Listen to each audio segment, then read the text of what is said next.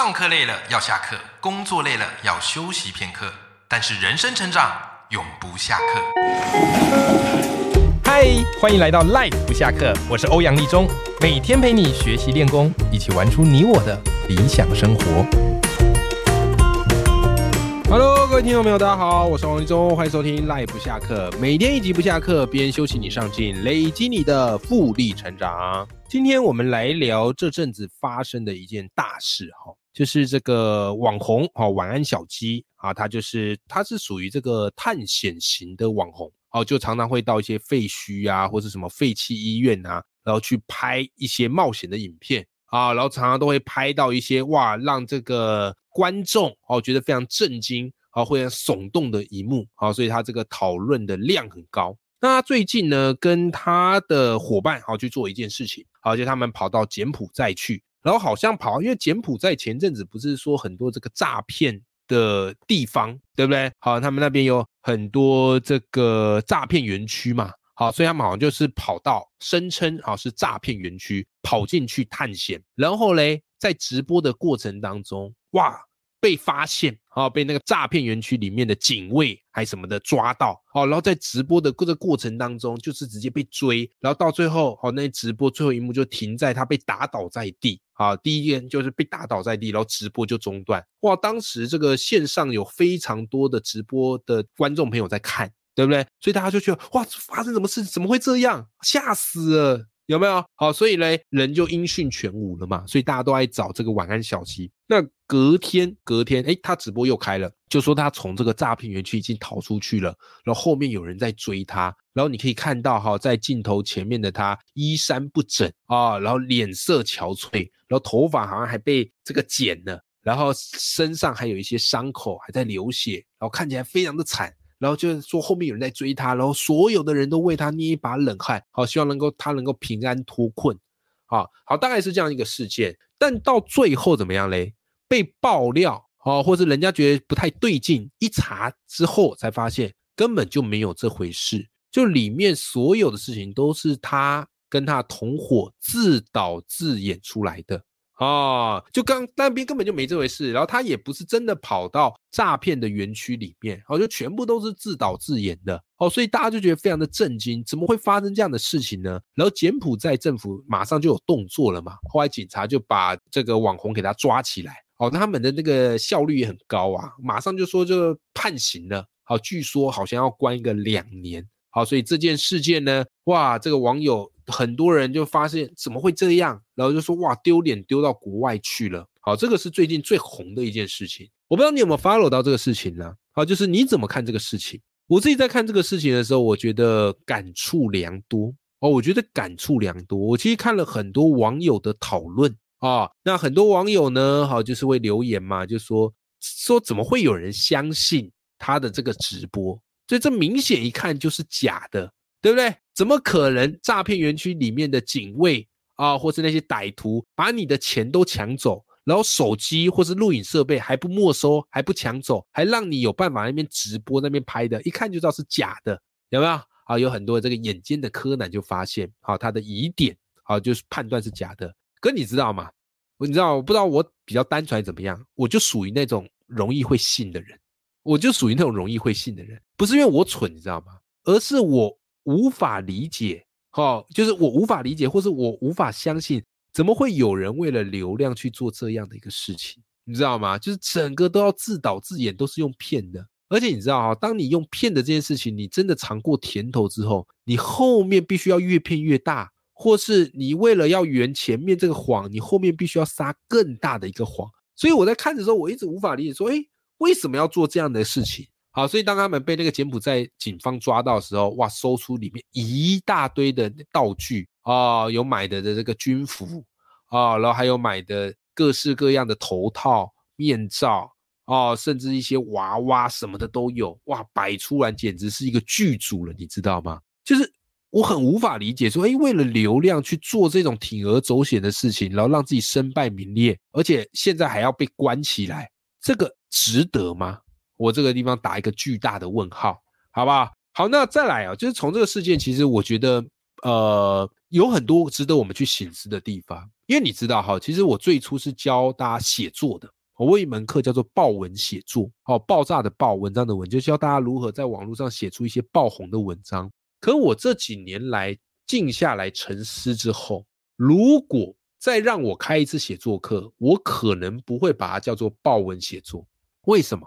当然，我当初叫报文写作是因为它有个卖点，它会让就是好像标榜说这堂写作课你学了之后，它会有机会让你爆红。但是如果你真的有上过我的报文写作课，你会发现我课程里面所教的根本不是让你快速爆红的方式，而是如何用一些写作技巧，把你本来就应该要拥有的知识或能力。然后放大出去，被更多人看到。好，所以如果再换个说法，可能叫做影响力写作，哦，或者说长尾效应写作更好。当然，我也必须承认，当时我教报文写作，是因为它会比较吸睛，会让人比较想要一探究竟。好，如果换做其他写作名称，可能对大家来讲，它的诱因没那么高。好，但是我这几年沉思，我有时候也发现一件事情，就是我们不应该以追求爆红。或是追求流量来当做我们的一个人生的目标，因为这是非常危险的一件事，非常危险一件事。为什么呢？我跟你分享，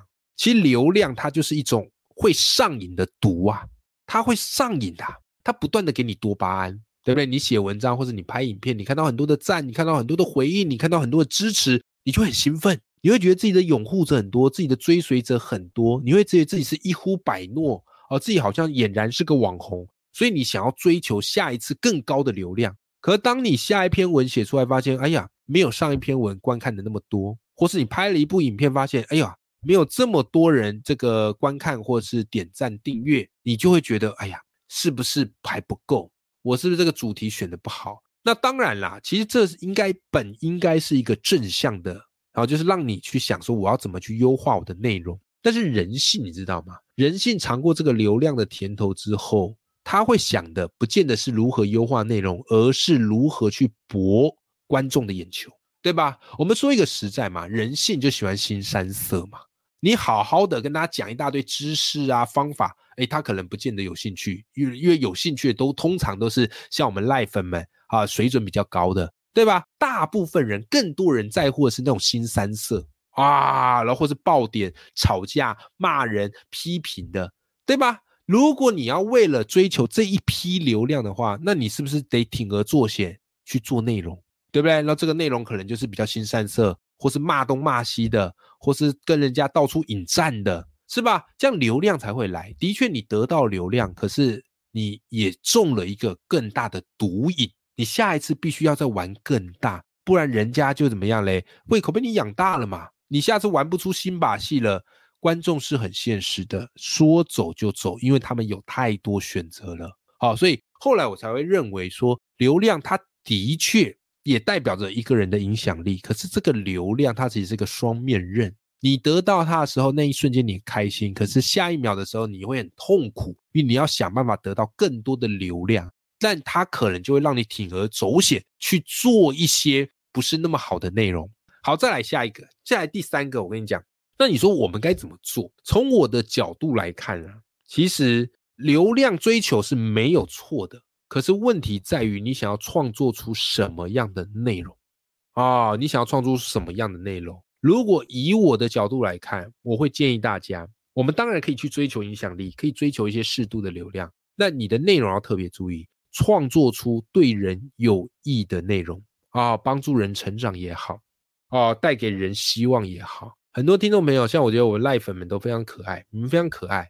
常常最多人会留言啊，或者是给我鼓励的，都说啊，我听到欧阳老师那个笑声哦，就会觉得充满能量，就觉得明天又有希望。的确，这就是我在节目当中，以及我在创作的过程当中，我想要给大家啊，因为人生其实本来就已经很辛苦的，说老实话，对不对？好，我们也活了一把岁数了，其实人生真的不容易。所以，如果能够透过我的节目，透过我的文字，给大家带来生活的一些能量，或是对于生命的一些希望，我觉得是一件好事啊。哦，当然我知道，可能骂人可以得到更好的流量，可是当我的听众都是这种喜欢听我骂人，啊，喜欢听我抱怨，啊，喜欢听我批这个批那个的，我觉得久而久之之后，我们就会进入一个负面的循环。因为我们都是这种人嘛，都是酸人的，都是骂人，都是见不得人家好的，都是要去惹事的。我不希望我的听众的素质就这样子被我给降低了，有没有？好，所以怎么做去创作出对人有益的内容跟方法？他红的，老实说一定比较慢，因为人不见得喜欢看这样的内容，更多数人喜欢看我刚刚前面讲那种新三色或是骂人引战的。但我跟你讲，他虽然红的慢，可是会让你走得远，走得远是很重要的一件事情。啊，走得远是很重要一件事情。如果你知道一个叫做长尾效应，你就会知道。好，所以写出好内容，做出好内容，它就是一种长尾效应。一开始好像微不足道，可是累积久了，这个内容它会不断的传播下去。那如果你是追求那种耸动的、刺激的内容，的确你有机会红得快，但是你也会中了流量的毒，对不对？到最后怎么样嘞？很容易翻车啊！到最后非常容易翻车，一定会被人家戳破嘛。那戳破之后嘞，你又必须要圆更大的谎嘛？好，或者跟你的信众喊话嘛？但是这个真的是你想要的人生吗？所以今天这一集节目内容，我给大家下一个标啊，就是流量在这个时代，尤其在网络时代，它的确是很有影响力的。得流量者得天下，它会为你带来财富，它会为你带来名声啊，也可能会为你带来很多意想不到的好处啊。我不会说不该追求流量，我觉得适度追求是需要的。啊，像我节目内容，我当然也很希望有听众啊，对不对？这不也是一种流量追求吗？我每天在我的脸书粉砖 po 文章，好宣传节目，我当然也很希望大家按赞追踪我啊，这不也是一种流量追求吗？流量的追求本身没有问题，可是我今天想要透过这次这个网红柬埔寨世界，给大家一个我自己的想法，就是不要让流量定义你是谁。一个人啊，如果你让流量定义你是谁，你就很容易迷失，去做了根本不像自己的事情。这就所谓的人设嘛。有些人在网络上有一些人设，对不对？好，这个人设看起来非常的好，啊，看起来非常善良，哎，就后来被戳破，哇塞，什么都不是，对吧？好，那为什么嘞？就是为了追求流量，对吧？所以流量它的确会为你带来影响力，可是，一旦你让流量定义你是谁，不好意思。你就被流量给玩了，而且你会越来越深陷而无法自拔，这是一件很危险的事情。我自己其实知道，因为其实我自己在做粉砖嘛，我现在大部分都是在粉砖发文，以前我都是用我的脸书的个人页。我发现自从我用粉砖发文，哈，经主要在经营粉砖之后，那种压力其实比较大的。你用个人页，因为个人页都是你的这个同温层，都是你的朋友。对不对？好，而且演算法的关系，其实个人页是比较容易被看到的啊。你自然而然会觉得，哎，每天发文跟大家分享开心。可是当你在经营粉钻的时候，你会看到更多的粉钻，你会看多更大的那种网红粉钻，然后你就会觉得自己很渺小啊。然后所以你就会想要去做一些事情来让你的能见度曝光。那做久了，你到最后就一定会落入那种人性的劣根性，因为你知道注意力都会往哪里跑，注意力会往在骂人的啊，在滋事的。啊，在惹事的那个地方跑，所以你会情不自禁的想要去写这方面的东西。当然不是不能写啊，如果这件事情真的是不公不义，你当然可以写。但如果是为写而写，或是让自己的人设往这个地方走，也许在短期你得到了流量，你得到大家的目光，你得到了这个读者的注意力，可长期以来，他对你的心灵的平静，对你的这个生活，绝对是负面。大于正面，好不好？我曾经一度也有这样的一个感觉，我就想说，哎呀，我认真写这些文章，就看的人没多少；认真做这些节目内容，不见得大家都听得懂，对不对？或大家喜欢听，哎，我何不如去讲一些有的没的啊，或者是去玩一些、搞一些有的没的，而搞不好这个更多人听，流量更大。可后来我回过头想想，我当初做节目的动心起念，到底是为了什么？不就是把我会的一切跟大家做分享？啊，至于你想要听，你想要看，好，你不听，你不看，那都是你的个自由，对不对？啊，至少我在这个听众朋友里面，尤其是学习圈的这个听众朋友里面，哎，你们很认同我啊，你们喜欢我的节目，你们喜欢这个文字，我觉得那也就够了，好不好？所以，我们红的也许慢，可是我们会红的长长久久，而且心灵踏实，生活平静。我觉得这个就是一个人生你要追求到幸福的极致。我想朝这个方面迈进，好不好？也希望今天跟大家分享这起事件啦，哈，这都是我自己个人的一些心得想法。好，也许不正确，好，也许也不见得跟你所想的呃是一样的，那没有关系。在我节目常常讲一句话，好，如果你不认同，那你一定是对的。好，因为我节目或者我自己个人是不喜欢争对错的。好，就是跟大家分享我自己的一个想法，不要让流量定义你是谁。当然不是告诉你说不要去追求流量，而是你要小心避免为了追求流量而铤而走险，到最后迷失自己。以及在生活在人生当中带来非常的动荡跟不平静，那不是我们人生追求幸福之道，好吗？好，希望今天这期节目内容对你有些帮助喽。那么永远要记住，眼里有光，心中有火的日期。我们下期节目见，拜拜。